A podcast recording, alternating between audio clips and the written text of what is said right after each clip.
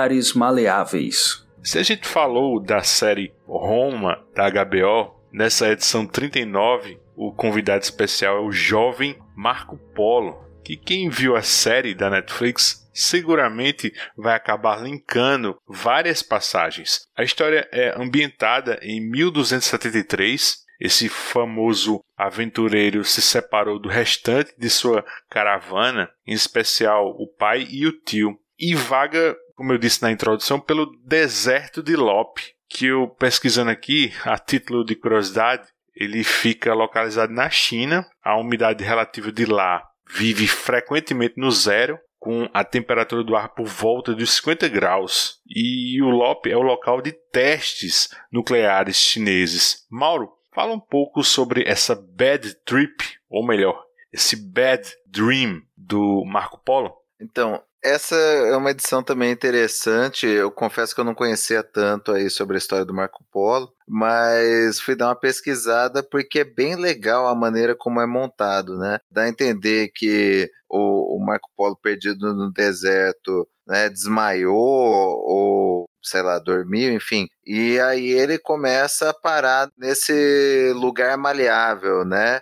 A gente vai entendendo mais para frente durante a história que são as representações nos sonhos das áreas da Terra em que é o, o, o homem não conhecia direito. Então, os grandes desertos, as regiões mais distantes dos oceanos. E como o homem não conhecia, não tinha chegado, não tinha ido até lá, eram os chamados lugares maleáveis. Então, nesse deserto, a partir do momento em que ele desmaia ou, ou dorme, enfim, ele sai do deserto real e entra para a visualização desse deserto no sonho, né? Esse lugar maleável. E lá no deserto, ele vai encontrar uma figura que depois ele descobre ser o Rusticello de Pisa, ou Rusticiano, né, que vem do latim Rusticianus, que na verdade foi o escritor do livro As Viagens de Marco Polo, que era um romancista que ficou preso junto com Marco Polo muitos anos depois em Gênova, durante a Batalha de Melória, e lá ele ouviu os relatos do Marco Polo e depois escreveu o romance, né, que rodou o mundo inteiro e todas as pessoas ficaram conhecendo. Então, em algum momento lá do sonho, o Rusticello tá lá na prisão sonhando com o deserto que o Marco Polo narrou para ele. Então os dois se encontram, tanto o Marco Polo do passado, né, ou do momento que a gente está acompanhando, sonhando com aquele deserto, quanto o Rusticello sonhando com a narrativa que o Marco Polo tinha passado para ele de como era aquele deserto. Pode ter soado confusa na minha descrição, é um pouquinho confuso para a gente entender, mas quando você soma eh, esses pedacinhos aí do quebra-cabeça, fica muito interessante como é essa construção, como é esses lugares em que existem de uma maneira diferente na imaginação das pessoas e como a imaginação das pessoas é moldada pelo que ela ouve de outras pessoas, né? É bem legal. E no meio desse deserto eles acabam lá encontrando o verde do violinista, que já teve lá na história da Casa de Bonecas, a gente já sabe que ele é, que ele é uma representação do mundo ideal, do paraíso para os navegadores, né, perdidos, e ele tá ali também procurando aquele lugar, aquele local maleável aquele local que varia conforme a imaginação de cada um. A gente vai ver o porquê depois, né? Vocês vão comentar aí mais pra frente. Mas ele conversando com o Rusticello e com o Marco Polo, ele vai explicando que esses lugares vão ficando cada vez mais raros conforme a humanidade vai explorando os lugares, né? Ele fala então pro Marco Polo, ó, por causa de pessoas como você, né, exploradores, aventureiros, esses lugares vão rareando cada vez mais, vão ficando cada vez mais escassos pelo conhecimento que a humanidade vai tendo sobre o planeta. Então é bem bacana, bem construidinho. Um detalhe dessa história é que o, o espaço-tempo, assim, eu acho que ele tá meio doido, né? Porque a gente vê no final dessa história, quando o Morpheus aparece, que ele tem acabado de sair, né, do cativeiro de Prelúdios e Noturnos, né, da década de 1980. E o Marco Polo tá, como eu disse ainda agora, em 1273, né, e acorda em 1273, né. Então ele projeta a mente dele para o futuro, né. É muito louco isso, né, bicho? E, e durante a, a história, a gente vê algumas canções que são estranhas ao período, né, bicho? São canções assim do, do século XX, né? Mas assim, é, cara, é muito louco essa historinha, sabe? Eu, eu demorei um pouco para pegar um, o ritmo dela, assim, sobretudo quando esse o, o, cara lá que interage com ele, que me esqueci agora, Mauro. Rusticello. Rusticello. Pô, que negócio louco, velho, essa edição. Eu não gostei muito não, bicho. Cara, é legal, eu gostei muito mais na releitura. Na primeira eu também custei um pouquinho a entender, que na verdade ele não está projetando a mente dele para o futuro. Aquele lugar, aqueles lugares maleáveis, aqueles lugares pouco explorados, eles vivem na imaginação das pessoas e dá a entender que como aquele lugar é muito pouco conhecido, porque é o meio de um deserto terrível, né, que é, é tido como morte certa ali, ele é, isso é falado em algum momento, mesmo em, em 1900 1980, lá quando o, o Morfeu se liberta, aquela ainda é uma área pouco explorada e que as pessoas imaginam e sonham com ela, de como ela seria. Então todo o ponto da trama é esse. Mas o Marco Polo, ele é um sonho ou não? Todos eles estão sonhando ao mesmo tempo. Sim, mas no final, na última página, quando ele aparece acordando, não é ele é real não em 1273? Não, ele é real. Então, não é isso que eu tô dizendo, ele sonhou com Morpheus e Morpheus tinha acabado de sair do cativeiro cativeiro. Mas aí que tá. Naquele lugar, ele não tem passado, nem presente, nem futuro. Como é um hum. lugar pouco explorado e vive na imaginação dos outros, enquanto ele não for plenamente descoberto e as pessoas pararem de idealizar aquele lugar, ele continua existindo. Então ele existe toda vez que alguém sonha com aquilo, ele vai parar naquela convergência, naquele lugar maleável. Hum, agora peguei. Então tem pessoas de diversas épocas, de diversos tempos, por isso que tem as músicas de, de outras épocas. Por isso que tem o Rustichello sonhando com um lugar que o Marco Polo narrou para ele que esteve muitos anos antes. Por isso que tem aquelas pessoas perdidas ali que também sonharam com aquele lugar. É um lugar que ele existe independente do tempo em que a pessoa que está sonhando com ele está localizada. É uma baita de uma viagem, mas é muito legal. É muito dark isso, hein, meu? Olha eu batendo na madeira aqui, ó. o que, que o cara faz para ter um sonho massa desse. Porque meu sonho, bicho, é muito fraco, viu, velho?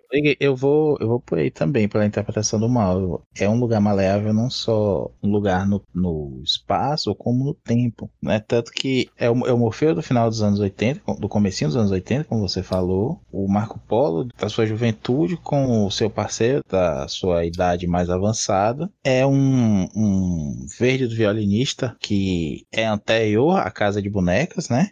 Depois. Não, anterior. Quer dizer que ele tá fugindo, então, aqui. Não, ele não tá fugindo, aí que tá. Esse que é o legal da convergência. Naquela época, ele tava preocupado com o romance do Morpheus. Isso. Então ele tá num tempo antes do Morpheus ser aprisionado. E eles quase se encontram, né? Na hora que eles desfazem ali a fogueirinha deles e tudo mais, é que o, o Marco Polo acaba encontrando o Sandman. E me lembrou um pouco essa, essa história, aquela acho que é do Terra dos Sonhos, em que eles chegam, os viajantes chegam na, na tenda lá para passar a tempestade e que tem gente de várias realidades, de vários tempos e o que se faz ali para passar o tempo é contar histórias também, né? Quando o verde violinista encontra os outros dois, assim, não, venha, tá, arranja um vinho aqui, uma comidinha ali e vamos contar história, vamos conversar aqui, vamos esvaziar a mente conversando, trocando história, contando mentira, como diria meu pai. e aí, você quer comentar? Essa eu não gosto mesmo. Essa é realmente é, é, é a única da série inteira que eu não lembrava, cara, que eu li assim do zero e aí a hora que eu terminei de ler, de ler eu falei assim, é, não gostei. Achei até que tinha pulado, mas lembro assim, relendo, você refresca a memória assim. E eu lembro de ter lido, mas não prendeu minha atenção não, não gosto. Com esse papo agora com o Mauro, com o Maurício, eu tô vendo ela com outros olhos, porque eu tava achando confuso, aí agora desbaratou aqui um nó na minha cabeça, para mim tá mais claro assim. É um roteiro inteligente, bicho, eu reconheço. Eu, eu não vou pousar de inteligentão não, eu achei essa nota aqui, dando uma lida sobre essa edição e, e há uma nota que ela é uma espécie de. Há uma ligação, é uma história irmã dela, acontece lá no, no Despertar, que é a história chamada Exilados. Eu não me recordo dessa história, confesso, não, não cheguei lá na minha releitura. Estou acompanhando os números que estão saindo da Panini, mas é, é uma história que tem a ver com o imperador da China, que acaba sendo exilado depois que lutar e, e uma relação também com, com o deserto, encontros e desencontros, um lugar maleável aí, pelo que eu tô entendendo aqui. Não, não voltei a ler ainda essa, não. Mas fica até, eu acho que é isso aí. Eu lembro dessa, Maurício. Eu lembro dessa também, é a mesma coisa, cara. O mesmo picolé de chuchu, assim, mesmo. Mas aí já tinha, sabe, aí é cena extra do MCU, assim. Você já ficou satisfeito com o filme.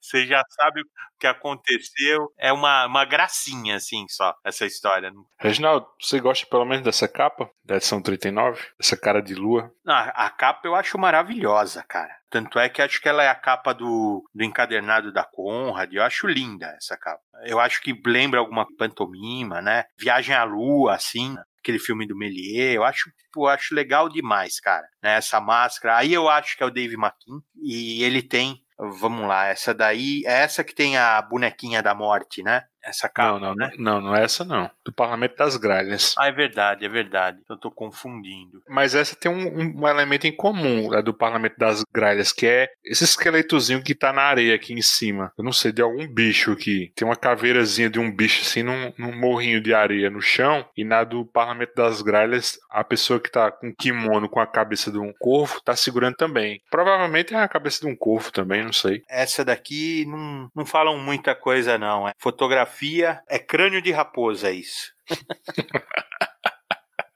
Crânio de raposa, uvas, baúzinho. Só isso. Você vê que tem mistura de cores, de luzes, né? Então, eu acho que é, que é lúdica, mas também tem pouco a ver com a história. A areia, Luigi, você me chamou a atenção porque eu não tinha reparado. É bonita, cara. Não tem capa feia. Tem uma curiosidade, sim, em relação à primeira publicação aqui no Brasil, que essa edição é o começo da fase da Devir publicando o Sandman, ou distribuindo, né? Que era a Globo que acho que publicava e a Devir distribuía. Então ele eh, muda um pouco a qualidade do papel. Foi um susto. Agora eu tô lembrando, acho que foi por isso que me traumatizou essa história, cara. Que a edição 38, a caçada, ela, ela foi de janeiro de 93. Essa agora, ela é de novembro de 93, cara. Levou quase um ano, hein, meu? Bateu na trave para dar um ano sem publicação de Sandman no Brasil, cara. Nessa época, você não tinha onde pesquisar, não tinha informação, não tinha nada, cara. Parou, secou a fonte. Então levamos quase nove meses para ver, né? Nove, dez meses para ver isso daí sair naquela incerteza. Eu acho que foi aí que rareou mais ainda, que vocês costumam falar, né? Que era difícil de achar Sandman. Era por causa disso, né? Porque se você vê no final da, da revista, tem uma série de pontos de distribuição e eles são extremamente limitados, assim, né? Praticamente a maioria é em São Paulo, alguma coisa a maioria na região sudeste, né, muito em São Paulo, a maioria na região sudeste, e aí tem vários estados que não tinha distribuição de Sandman, cara. Imagina um negócio desse. Eu também gosto da arte, assim, a arte, a princípio eu até fui olhar quem era, o John Watkins, e olhando assim, a olho nu, eu achava que era do Kevin Nolan. Fiquei com isso na cabeça, eu achei bem legal. Gostou, Maurício? Gostei, eu acho que assim, o que torna ela um pouco estranha a princípio é aparece muito só o Marco Polo como figura humana. Ele é uma figura esguia ali, né? Ele é um jovem e tudo mais, então talvez fique um pouco cartunesco, contrastando com o fundo que é mais vazio, é só areia e tudo mais. Mas em outros momentos, quando aparece aquela cavalgada ali, né? Aqueles soldados, aqueles beduínos, enfim, que se perderam, que chegam pro verde de violinista e perguntam, né? Tem uma saída daqui, como é que eu faço, não sei o quê. O ar etéreo deles, assim, meio rascunhado, rabiscado, eu achei bem bacana para compor a história. Eu achei legal também ele não cair naquela armadilha de, ah, vou fazer um estilo diferente para cada um, para mostrar que é um de um tempo diferente, sabe? Acaba estando dentro do quadro mesmo. Não, tá, tá bem coerente a história. O, os visuais, né? Estão coerentes. E o Sandman dele também, no final, é legal. Tá enfraquecido, ele tá com a expressão corporal enfraquecida, né? Ele hesita ali na hora de ajudar, tipo, pô, se ajudar esse cara, ele me quebra. Mas ele faz o que ele pode ali. É um, é um interlúdiozinho bacana em si e é bem representado visualmente. Eu não concordo muito com o Maurício quanto à arte, eu achei essa arte feia, não é uma arte que me agrada, assim. Acho relaxada em alguns pontos. Eu acho que a, até para representar, assim, a magnitude de um deserto de sonho, ela não não é legal, sei lá, não, não me passa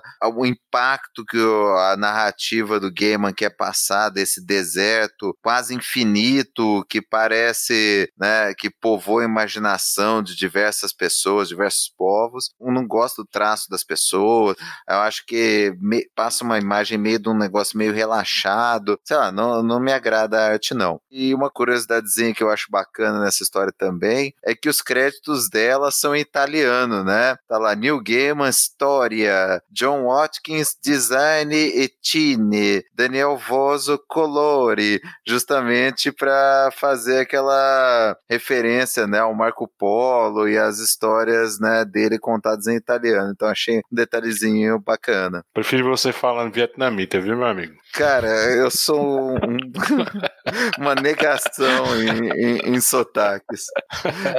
Deu pra perceber o, o mal fazendo o gesto com a mão, né? Sou quase o, o Tenente Rain lá do, do Bastardos Inglórios. Gorlomi, lo pronuncio correttamente? Uh, sì, uh, corretto. Gorlomi? Per cortesia, me lo ripeti ancora. Gorlami. Scusi, con me? Gorlami. Ancora una volta. Gorlami.